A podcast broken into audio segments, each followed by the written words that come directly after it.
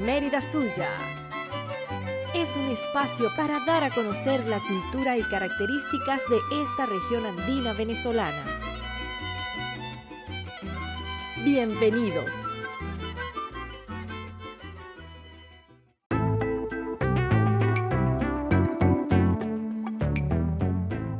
Lagunas mágico-religiosas. Leyendas y mitos en torno al arco y arca. Se trata de un mito que tiene distintas versiones en varias zonas desde tiempos prehispánicos y que forma parte del mundo mágico religioso del campesino de la región andina. Arco y Arca son dos espíritus malignos que habitan en las lagunas, pantanos, charcos o cualquier sitio donde haya agua. La comunidad manifiesta que se aparece en forma humana, de cualquier edad, y cautivan a las personas por su aparente belleza. Cuando pasan el río, estos espíritus se acercan a la víctima. Hay un mito sobre los hombres que se han topado con estos espíritus.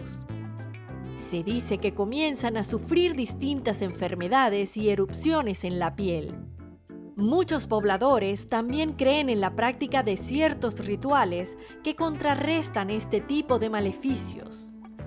Es común que se ahuyenten en una puesta de San Benito o cualquier fiesta donde haya tambores, cohetes o mucho ruido, pues se cree que al arco no le gusta el ruido. Luego se canta el rosario en el sitio donde se dice haber visto al espíritu. En la laguna El Central o La Rosa en la ciudad de Mérida había un mito antes de urbanizarse la zona. Decían que los habitantes del campo en el sector temían entrar a la laguna por las mordidas del arco en los pies. Las mordidas causaban infecciones y heridas en la planta de los pies se creía que Arco era un espíritu que estaba dentro de la laguna y que también vivía en los alrededores de la laguna y en su forma humana era un catire o rubio. Esto fue Mérida Suya. Muchas gracias por escucharnos. Encuéntranos en Instagram como arroba Fundacelis Mérida.